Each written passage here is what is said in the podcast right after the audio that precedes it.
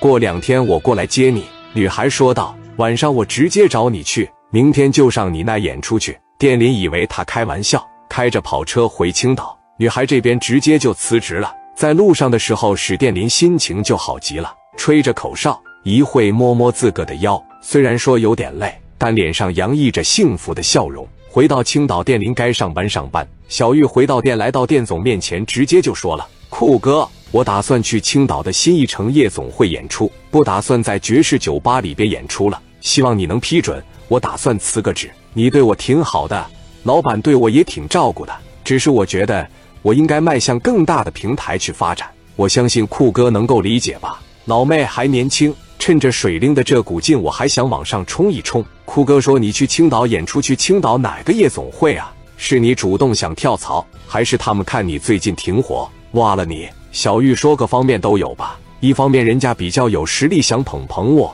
再一个我也需要捧。”酷哥说：“我明白了，这是让人给你画饼的呀。”小玉，你可不能这么整。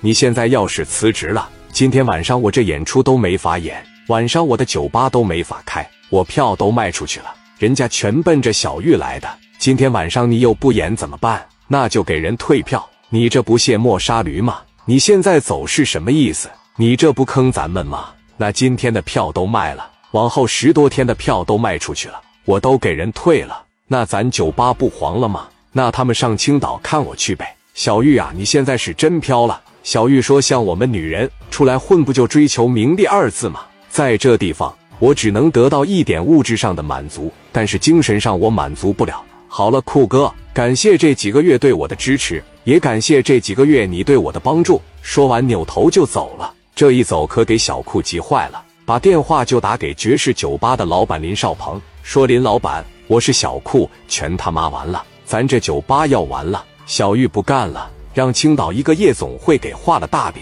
要给他完成梦想。这娘们扭头去青岛演出去了。咱指着小玉卖票都卖到下个月了。这今天晚上客人来了，小玉不登场，那不得给咱场子掀了？那来的有头有脸的。我觉得一是小玉主动想跳槽，再一个那边抛出了橄榄枝，觉得最近小玉演出火，能卖着票吸引客人。林少鹏一琢磨，这他妈不行了。我派一波打手上青岛把他抢回来去，逼着他也得给我演完。林少鹏是林元生的儿子，林元生是莱西首富，爵士酒吧在名下是一个最不起眼的产业了。而且林少鹏喜欢蹦迪，他也挺喜欢小玉。林少鹏电话打给了手底下的打手，能有二三十个，而且他们有钱，手底下的打手全是五连子。当时林少鹏就说：“你们在晚上十一点半之前把小玉给我带回来。”我不管是绑回来也好，还是扎两针白糖给他强行的塞回来也好，十一点半之前我要在爵士酒吧看到他，要不然今天晚上把我自个招牌都砸了。一说赶紧的，三十来名打手开着几台面包车，奔着青岛这边就去了。基本上和小玉脚前脚后，到了新一城夜总会了。小玉到夜总会就给史殿林打电话：“咱俩见见，我现在就在这新一城夜总会门口。你家这夜总会真大。”好几千平吧，大林当时就懵逼了。什么？我说我现在就在新一城夜总会门口，你过来，咱俩聊一聊。我在莱西把工作都辞了，今天晚上就能给你上班，多了不敢说，最多三天，他们就会知道我在新一城演出。将来啊，你们家卖座都得翻一倍。史殿林听到后，就朝自个嘴巴上嘎巴就来一下，这不又给自个找个事吗？